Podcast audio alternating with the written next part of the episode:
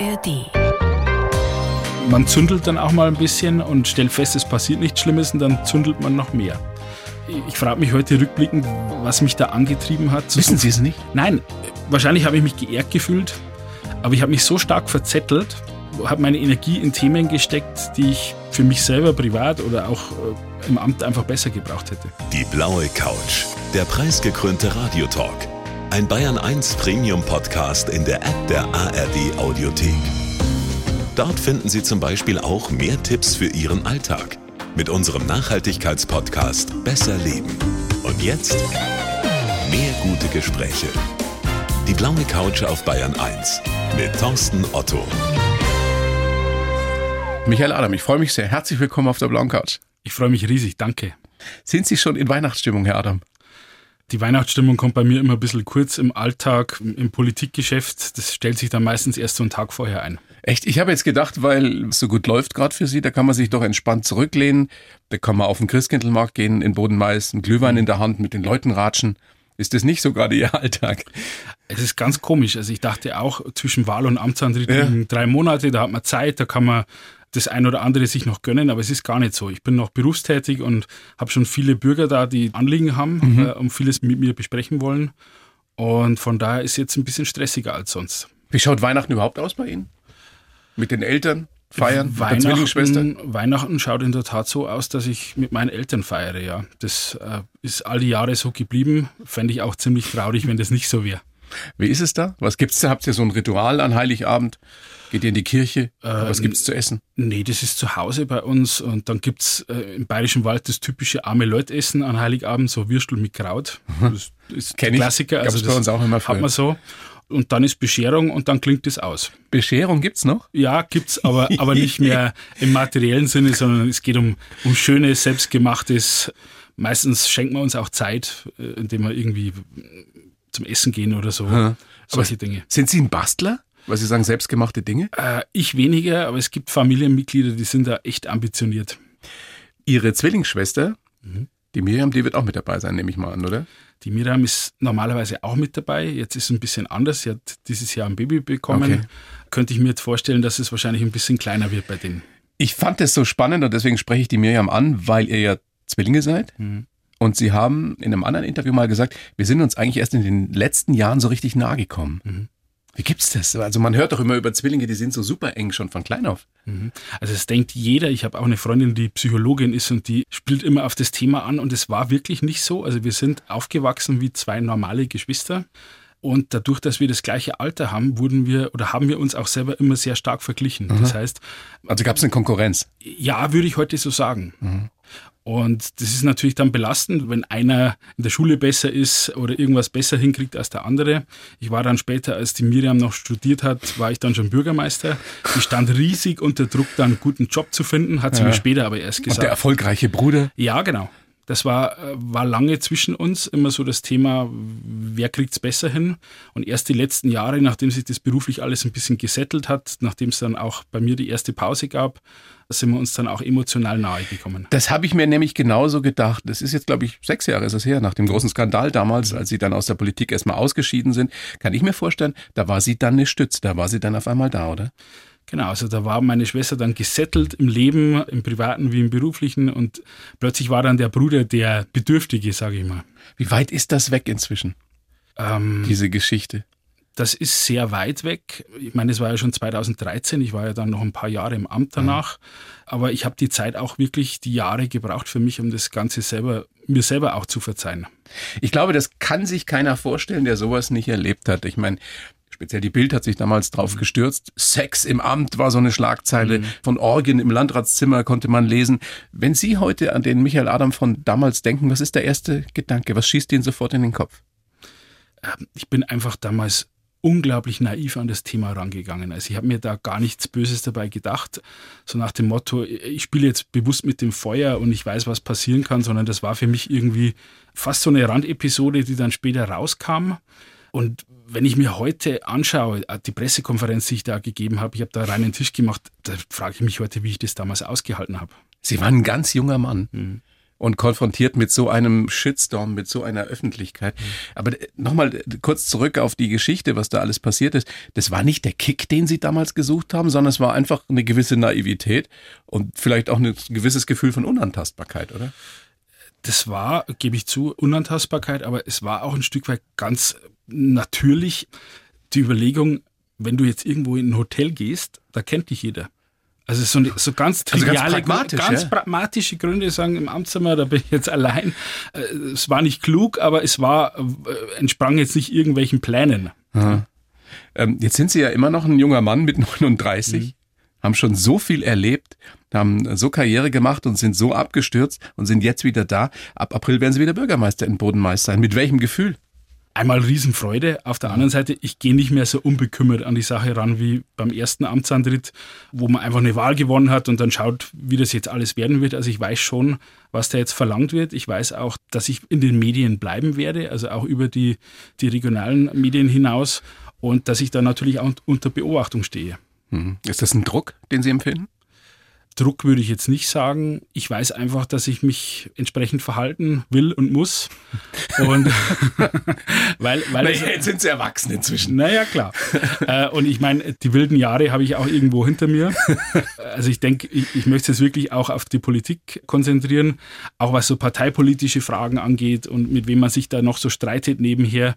Wen man äh, da so provoziert. Wen man so provoziert. In der Bundesspitze, in ja, der SPD. Ja, ja genau. Äh, Brauche ich nicht mehr. Sie sind gewählt worden im Herbst jetzt schon wieder mit mhm. 66 Prozent. Ja. Wow, zwei Drittel Mehrheit für einen SPD-Bürgermeister im Bayerischen Wald. Das ist nach wie vor Wahnsinn, oder? Ich muss auch sagen, ich habe drei Tage gebraucht, um das Ganze zu verarbeiten. Es war fast einerseits schön, aber auch ein bisschen verstörend, weil das ist natürlich für den Amtsinhaber mit 22 Prozent ein brutales Ergebnis. Der CSU-Bürgermeister, der amtierende, hatte 22 Prozent. Genau, also mein Nachfolger ist auch mein Vorgänger jetzt sozusagen. Als Sie jetzt wieder kandidiert haben, mhm. waren Sie sich sicher, es klappt wieder? Nee. Ich war, mir, ich war mir überhaupt nicht sicher. Also ich hatte wirklich auch das Gefühl, jetzt ist die Fallhöhe eine andere. Ne? Also als ich mit 23 als Bürgermeister kandidiert habe, wenn ich da 30 Prozent bekommen hätte, hätte jeder gesagt, ja, der, der Bub hat's gut gemacht. Jetzt bei so einer Wahl zu verlieren, und das konnte ich mir vorstellen, dass das passiert, das ist eine andere Fallhöhe, weil dann sagt man, naja, der Mann war jetzt Landrat und vieles mehr und schafft es dann nicht mal mehr in Anführungszeichen als Bürgermeister. Wie ist denn, weil wir da am Anfang schon dabei waren, das Feedback, wenn Sie jetzt durch Bodenmais gehen und mit Menschen sprechen, sich unterhalten, freuen die sich tatsächlich alle wieder auf den Michael Adam? Oder ähm, die meisten zumindest? Das ist in der Politik immer so, da freuen sich tatsächlich alle. Aber man wird nie, aber man wird nie Nach erfahren, außen hin zumindest. man wird nie erfahren, äh, wer sich wirklich freut. Man kann das vermuten, aber es, äh, am Tag nach der Wahl hat man immer 100 Prozent bekommen. Das ist normal. Aber ich glaube, bei so einem Ergebnis nehme ich das der Mehrheit der Leute schon ab, dass es so ist. Ja, aber es ist eine große Verantwortung, es diesmal noch besser und anders zu machen auch um sich selber zu schützen, mhm. nicht wieder Raubbau an seiner Gesundheit zu treiben. Mhm, ne? Das stimmt. Also das Thema, wie kriege ich die Balance hin zwischen Amt und Gesundheit und Wohlbefinden, das bleibt eine Baustelle, weil das habe ich jetzt nur im Trockendock geübt die letzten Jahre. Das jetzt dann im Leben rüberzukriegen, das Im bleibt mir. Politikerleben. Absolut. Das eben kein 9-to-5-Leben ist, sondern eins mit 12, 13, 14 Stunden Arbeitstagen. Genau. Und das Komische daran ist ja, äh, man, man sitzt ja da nicht im Rathaus und ist da belastet und sagt, wann darf ich endlich nach Hause gehen, sondern das euphorisiert einen ja. Und im Grunde genommen, Begegnungen mit Menschen, Austausch ist was, was mir viel Energie gibt und wo man dann den, den Schwund der eigenen Energie sehr lange nicht merkt. Bis das an einen Punkt kommt, wo man sagt, jetzt geht es gar nicht mehr. Aber Sie haben sich inzwischen Werkzeuge rangeholt, rangeschafft, mit Doch. denen Sie überzeugt sind, dass Sie das hinkriegen. Ich dass Sie merken, wann die Batterien leer ja, werden. Ja, hauptsächlich ein gutes Umfeld. Ne? Also äh, wo die Leute jetzt auch sagen, okay, jetzt überdrehst du. Das braucht man. Das hatte ich im Bodenmais früher schon mal im Ort. Im Landratsamt hatte ich das nie. Also in so einer Staatsbehörde, da ist man eher geneigt zu sagen, wunderbar haben Sie es gemacht, Herr Landrat. Alles super, machen Sie genauso weiter. Das heißt, da waren Sie allein oder hatten zumindest wenig Menschen oder keine Leute, die ihnen wirklich die Wahrheit ins Gesicht gesagt hätten. Genau, also äh, wirklich das Thema zu sagen, Mensch, das haben sie jetzt, glaube ich, nicht gut hinbekommen, äh, das passiert in so einer Staatsverwaltung kaum. Aber jetzt? Im, haben Sie es wieder? Im Rathaus habe ich da ein paar Menschen, aber vor allem auch im Ort mit Freunden, mit, mit Bekannten, auch Bürger, die sagen einem, einem das sehr klar. Also die sagen, wenn der Winterdienst nicht passt, das erfahren Sie morgens um fünf. Der Niederbayer ist ähnlich wie der Oberpfälzer ein Freund des offenen Wortes. Absolut. Ja. Niederbayerische Aussprache. Ja, und Oberpfälzische. Die verstehen sich auch gut. Herr Adam, ich freue mich sehr, dass Sie da sind. Habe natürlich für Sie auch wieder einen Lebenslauf geschrieben, wie ich das für jeden Gast tue. Den gebe ich Ihnen. Mhm. Sie lesen den bitte vor und sagen mir dann danach, ob das so passt, ob man damit arbeiten kann. Bitteschön. Ich heiße Michael Aram und ich bin ein Comebacker, der genug von Skandalen hat. Als junger, schwuler und evangelischer SPD-Bürgermeister im Bayerischen Wald war ich lange der Liebling der Medien. Meine Karriere war steil, vom Studenten über den Bürgermeister in Bodenmais zum jüngsten Landrat Deutschlands war nur ein kurzer Weg. Zwischen der öffentlichen und der Privatperson habe ich nicht getrennt. Ich bin hoch geflogen, habe es krachen lassen und bin tief gefallen. Die letzten Jahre abseits des Rampenlichts haben mich geprägt und jetzt will ich meine neue alte Aufgabe etwas anders angehen. Mein Wunsch für die Zukunft, noch mehr Gelassenheit und endlich eine Weltreise. Schön. Was sagen Sie, passt so? Total. Können Sie unterschreiben? Was ist das mit der Weltreise? Weil das habe ich aus dem Vorgespräch gehört, dass das so ein großer Traum von Ihnen wäre. Warum haben Sie das jetzt nicht gemacht in den letzten Jahren? ich habe irgendwann den Traum, mal die Gelassenheit zu haben, weil ich so ein Mensch bin, der immer Ordnung und Struktur braucht. Aber ich habe den Traum, mal auf Weltreise zu gehen, abseits von Touristenpfaden, mir selbst es zuzugestehen, dass nicht alles geplant ist und dass alles passieren kann auf diesem Weg, ähm, war jetzt für mich von der Psychohygiene die letzten Jahre auch noch nicht drin. Okay, das ist tatsächlich was, woran Sie arbeiten oder was Sie sich wünschen.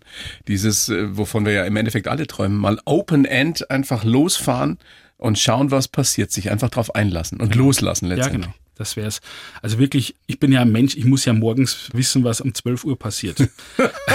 Ehrlich? Ja, total. Total. Also ich bin ohne Plan geht bei mir gar nicht und ich bin, äh, ich arbeite aber da an mir. Spontanität? Schwierig spontan mal zu sagen, ich mache jetzt irgendwas oder ich fliege wohin oder ich tue irgendwas, ist schwierig bei mir. Ich Auch jetzt, jetzt abends nur mal irgendwie auf ein Bier gehen spontan das, oder? Äh, das zähle ich jetzt nicht äh, unter Spontanität. oder muss das auch schon im Terminplaner nein, nein, nein, stehen? Also, es ist nicht neurotisch, aber es ist, was über drei Tage hinausgeht, was ich im Leben tue, das muss streng geplant ja. sein. Na gut, mit der Weltreise wird es jetzt erstmal nichts werden wenn Sie das Amt angetreten haben. Und Sie haben ja sicherlich nicht vor, das nur ein, zwei Jahre auszuüben. Genau, also das war mir klar. Wenn ich da kandidiere, dann bin ich auf sechs Jahre gewählt und die mache ich auch, weil das schon immer so ein Thema war, wo die Bodenmeister gesagt haben, Mensch, jetzt nach drei Jahren warst du dann als Bürgermeister weg und die nächste Karriereleiter, da bleibe ich jetzt. Ich finde das auch wenn ich jetzt länger drüber nachdenke, im höchsten Maße erstaunlich, dass die Bodenmeister nochmal gesagt haben, wir trauen dir das zu, du hast es offenbar doch so gut gemacht, mhm. dass wir uns wünschen, dass du es wieder machst. Mhm da muss man ein bisschen den Ort kennen. Ne? Ja. Also das ist kein normaler Wohnort, wo jetzt 3500 Menschen wohnen, sondern viel Tourismus. Viel Tourismus, hohe Dichte an Vier-Sterne-Hotels und so. Also da hat im Grunde fast jeder Haushalt irgendwo direkt oder indirekt mit einer Ferienwohnung, mit einem, mit einem Job in, in einem Hotel mit dem Tourismus zu tun. Und die hatten schon einen hohen Leidensdruck die letzten Jahre. Und die haben sich halt daran erinnert, dass damals in der Zeit, äh, ab 2008, in der ich im Ort war, wirklich Aufbruchstimmung war und ich glaube, die haben sich danach gesehen, dass das wieder so werden könnte. Mhm. Die Pandemie ist sicherlich auch ein Faktor gewesen. Da lief natürlich tourismusmäßig auch wesentlich weniger. Das stimmt. Aber es ist halt auch schwierig, sich in so einem Markt zu behaupten. Ne? Also wir sind eins von mehreren Mittelgebirgsregionen in einem von mehreren europäischen Ländern. Aber eine der bekanntesten äh, Mittelgebirgsregionen überhaupt. Ja, doch, doch. Bayerischer Wald, Boden-Mais kennt jeder, der doch. sich für Skifahren interessiert, für Wandern. Kennt jeder, ist auch in vielen Quellmärkten in Deutschland ein Riesenthema. Aber es gibt zum Beispiel auch in Bayern Teile wie in Oberbayern, da sagt man, okay, ich kenne das, habe das schon mal gehört, ich denke aber eher Richtung Alpen. Also so ist er der Oberbayer. Ja, aber auch so. Der Oberpfälzer dagegen, ja, der, der kommt. Der kommt. Aber für viele ist das noch ein bisschen angestaubt. Ne? Also Bayerischer Wald war lange was, da fuhr man früher mit den Eltern hin. ich war da oft. Ja, doch. Aber das wieder aufzubrechen und zu sagen, Mensch, die Region hat sich toll entwickelt, da gibt es jetzt tolle Betriebe, das ist so die Aufgabe. Ja, ich stimme Ihnen nicht im Alm zu, aber das äh, kann ich unterschreiben sofort, dass es eine wunderschöne Gegend dort ist. Also da, da sind wir uns einig. Wollen wir mal so ein bisschen biografisch vorgehen, Herr Adam? Sie sind geboren am 9. Dezember 84 in Zwiesel. Hm. Der Papa Schweißer, die Mama Assistentin beim Zahnarzt, Zwillingsschwester haben wir schon angesprochen. Wie würden Sie Ihre Kindheit beschreiben? Behütete Kindheit. Äh, meine Eltern haben natürlich viel gearbeitet, den ganzen Tag berufstätig gewesen, aber im Grunde immer versucht, fast klischeehaft zu sagen, unsere Kinder sollen es mal besser haben. Schön. Das war so. Beide Eltern kommen auch aus nicht einfachen Elternhäusern, hatten vor allem nicht die Möglichkeit zu höheren Berufsabschlüssen oder Bildungsabschlüssen. Und das war so das Ziel meiner Eltern. Es muss unseren Kindern besser gehen. Bemerkenswert in dem Zusammenhang, dass Sie selber auch schon mal gesagt haben, ich wollte draußen nie erzählen, was meine Eltern beruflich machen, mhm. weil Ihnen das unangenehm war, weil Sie ein Arbeiterkind waren?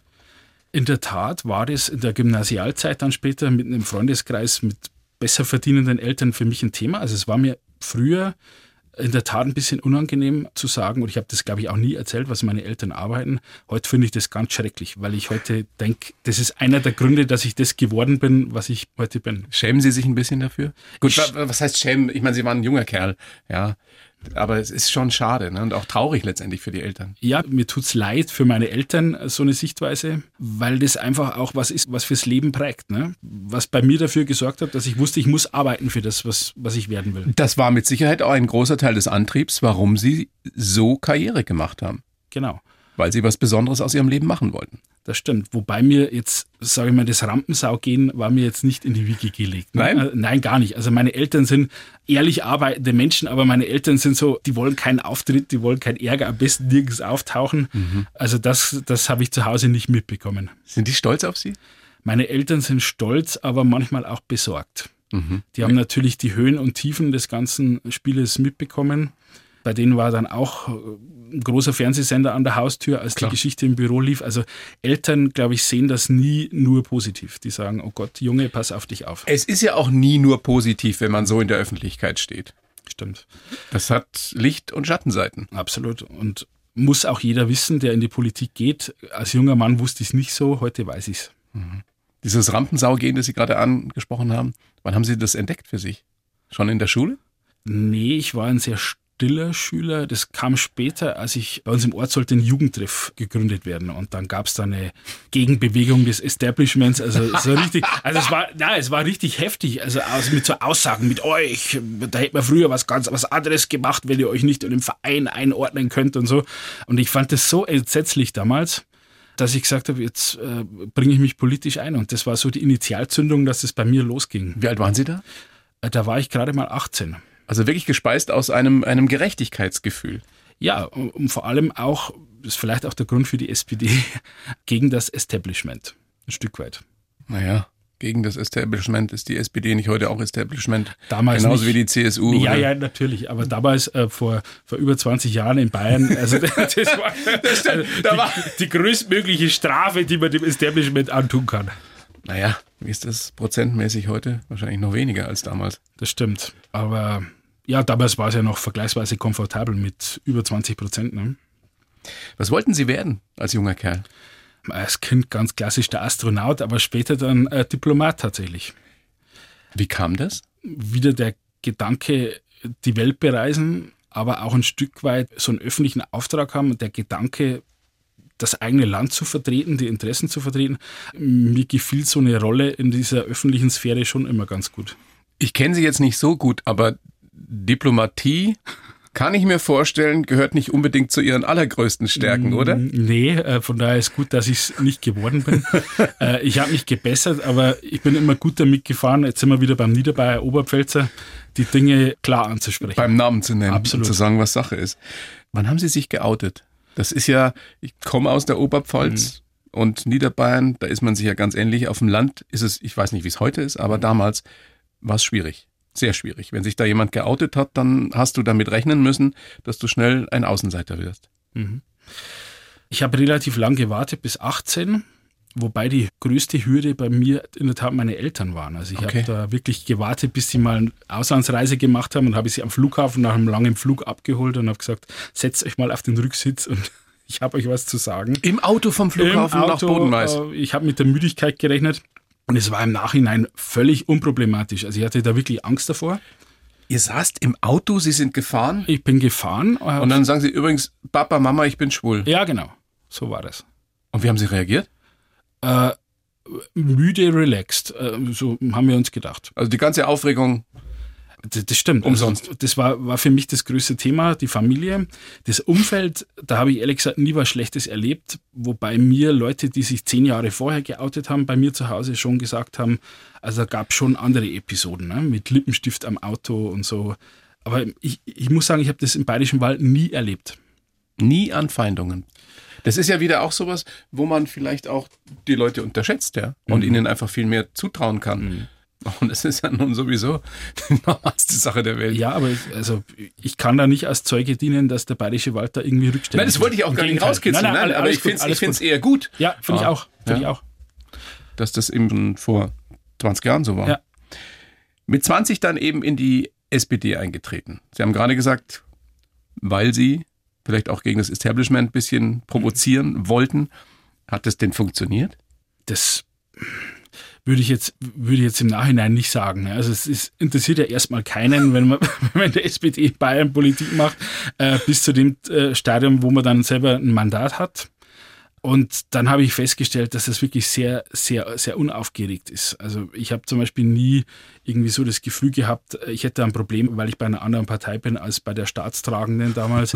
äh, ist, ist, mir nie, ist mir nie passiert. Also Wobei es natürlich schon, und das kann man ja auch offen sagen, in völlig wurscht, ob wieder in der Oberpfalz in, oder in, in Niederbayern, wenn du in der SPD bist, wenn du evangelisch bist und schwul bist, das ist schon was Besonderes.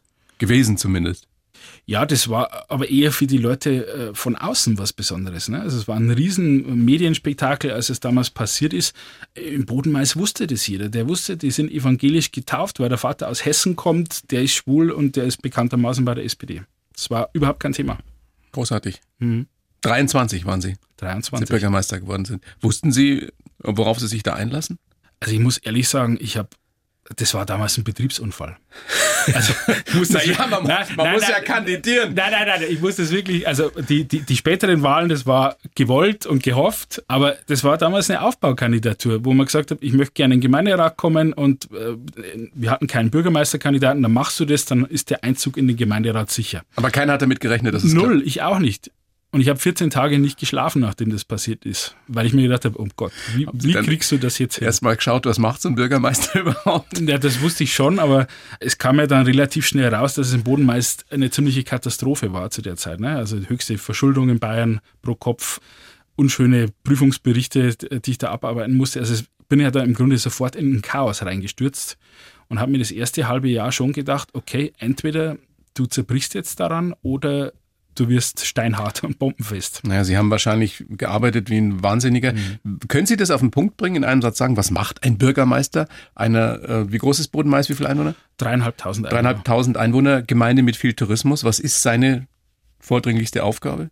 im Grunde genommen politische Entwicklungen moderieren im Ort. Also Me Menschen zusammenbringen, Entscheidungen herbeiführen und die umsetzen.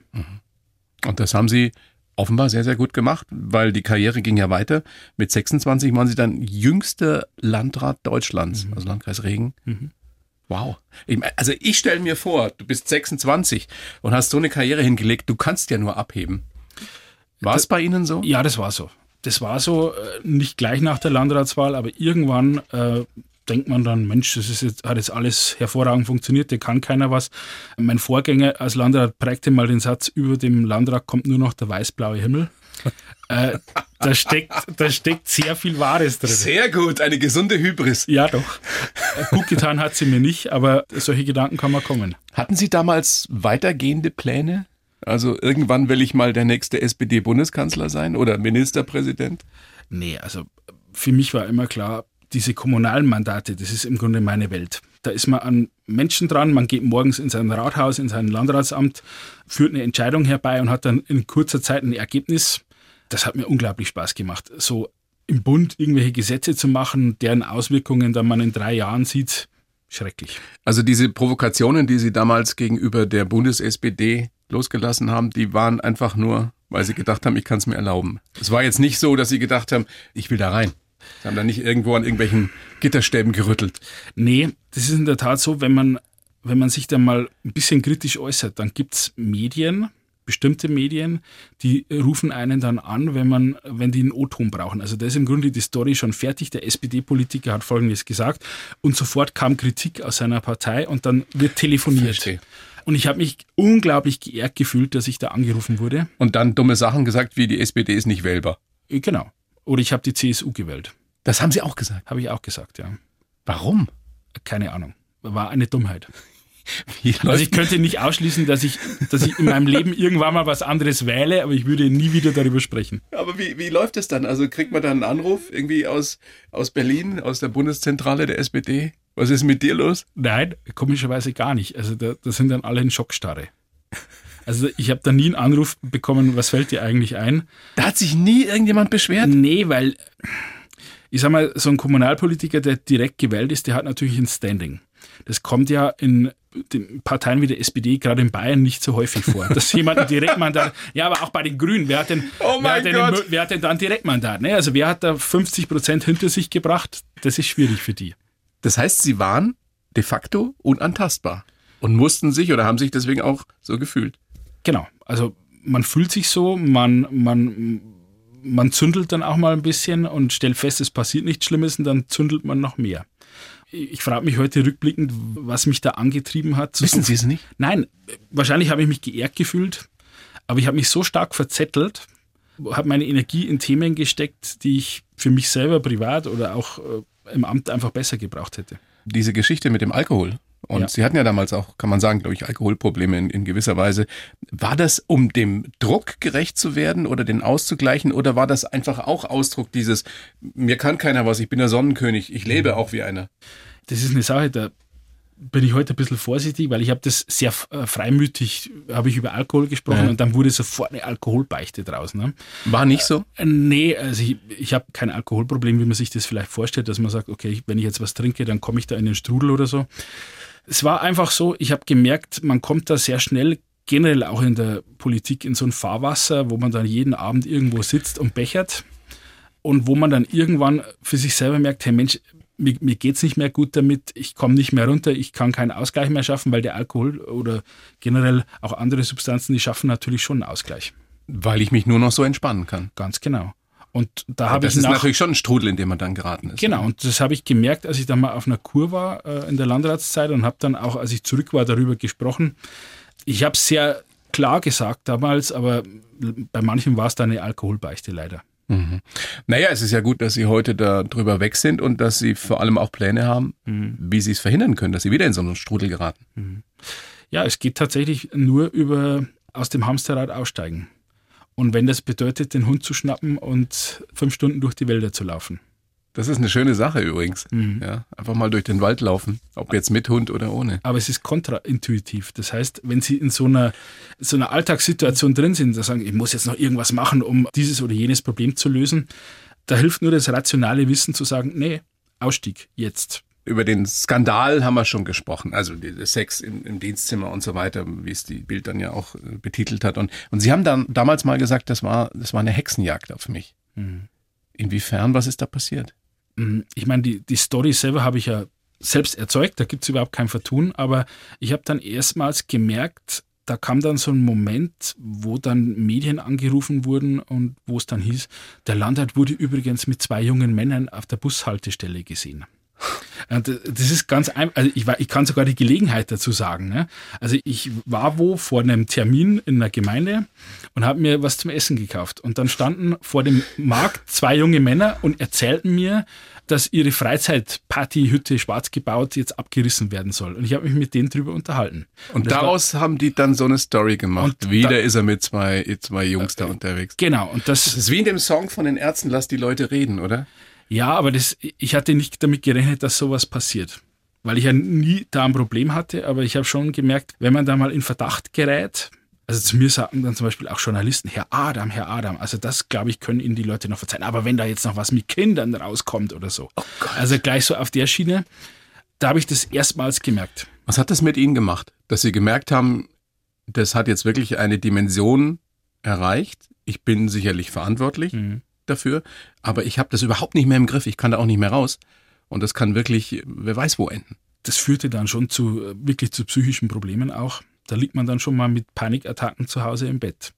Man soll aber trotzdem funktionieren am nächsten Tag. Ne? So da waren nachgehen. Sie immer noch Landrat. Ja. ja, ja, klar, da war ich noch Jahre Landrat. Bin da auch wieder rausgekommen, aber wie gesagt, wenn ich mir diese Videos heute anschaue von damals, frage ich mich, wie ich das damals alles so hingebogen habe. Gab es denn auch Leute, die Ihnen das ins Gesicht gesagt haben? Das stelle ich mir ja auch schwierig vor, wenn alle vorne rum eigentlich noch freundlich sind, mhm. weil sie ja der Herr Landrat sind, mhm. aber hintenrum erzählt jeder irgendeinen Mist über dich. Mhm. In der Tat sehr wenige, also im Amt gar nicht. Da war dann das Maximum, dass es hieß, ja, vielleicht könnten Sie eine Erklärung abgeben gegenüber den Mitarbeitern und so.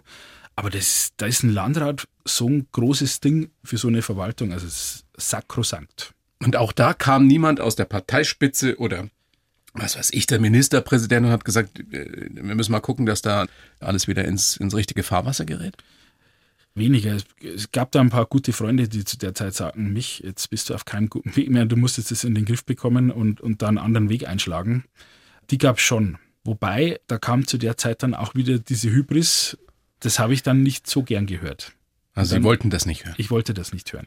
Warum haben Sie dann 2017 dann doch gesagt, ich kandidiere nicht wieder?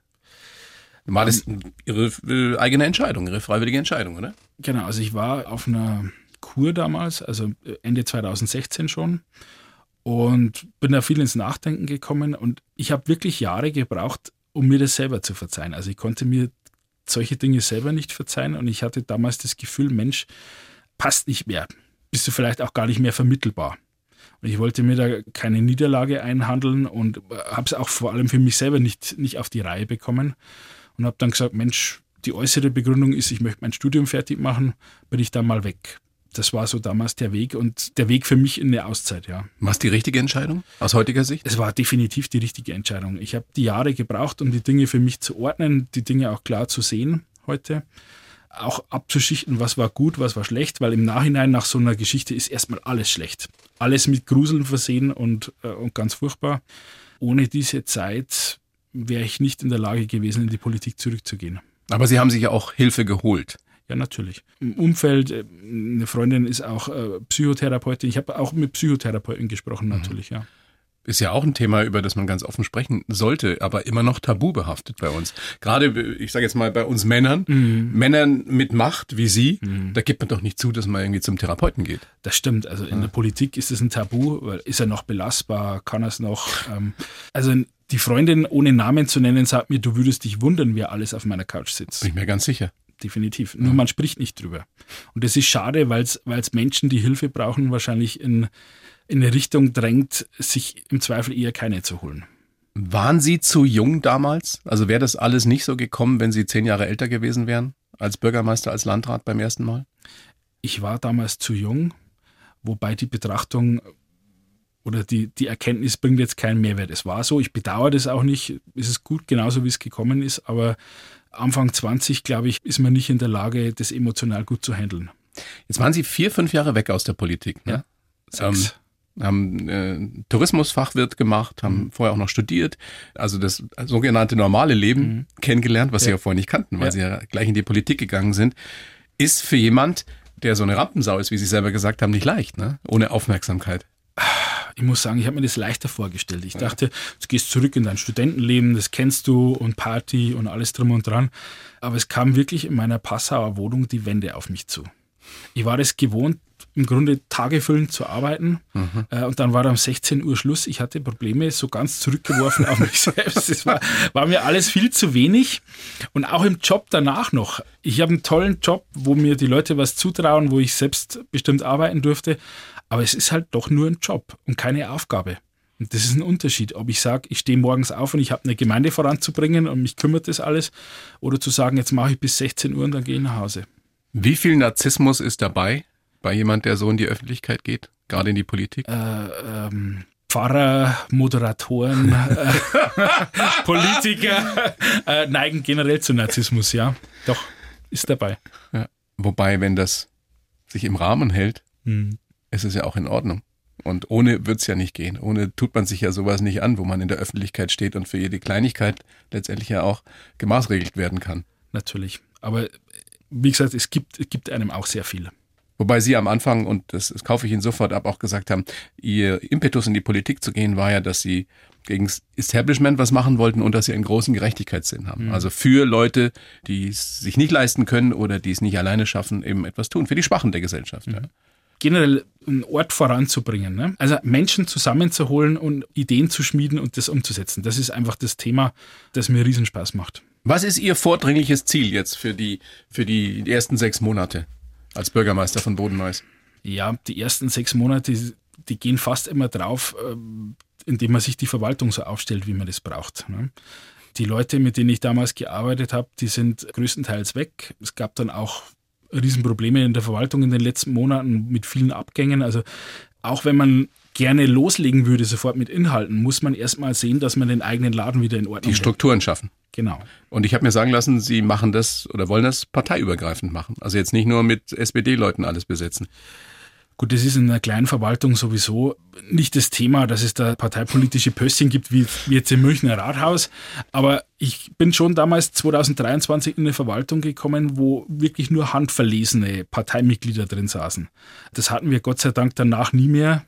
Also ich gucke wirklich, dass ich da alle einbinde und dass ich alle mitnehme. Auf den Punkt gebracht, was werden Sie als Mensch, als Michael Adam, anders machen jetzt als beim ersten Mal? Ich werde genauso Politik machen wie bisher, werde mich aber aus Nebenkriegsschauplätzen raushalten und mir den Freiraum suchen, dass ich mein Privatleben nicht mehr vermische mit dem politischen. Und von Skandalen die Finger weglassen wie der Teufel vom Weihwasser. Ja, genau. Also ich habe nicht vor, dergleichen zu wiederholen. Ne? Also, sowas, naja, glauben Sie, sowas, das wäre nun, auch, sowas, wär nun auch, da würde ich an Ihrer Intelligenz zweifeln. Nein, so, da schauen aber, wir mal, was passiert. Ja, schauen wir mal, ob es noch geht. Nein, also das, äh, das macht man nur einmal im Leben. Ja, das ist ja das Schöne, dass man aus Fehlern lernen kann. Herr Adam, bedanke mich sehr für das Gespräch. Ja, wünsche Ihnen alles Gute, Gesundheit, viel Erfolg und äh, machen Sie keinen Schmarrn. das kann ich zusagen. Bedanke mich auch herzlich und bin wirklich euer größter Fan. Hat mich sehr gefreut. Dankeschön. Die Bayern 1 Premium Podcasts. Zu jeder Zeit, an jedem Ort. In der App der ARD Audiothek und auf bayern1.de. Bayern 1 gehört ins Leben.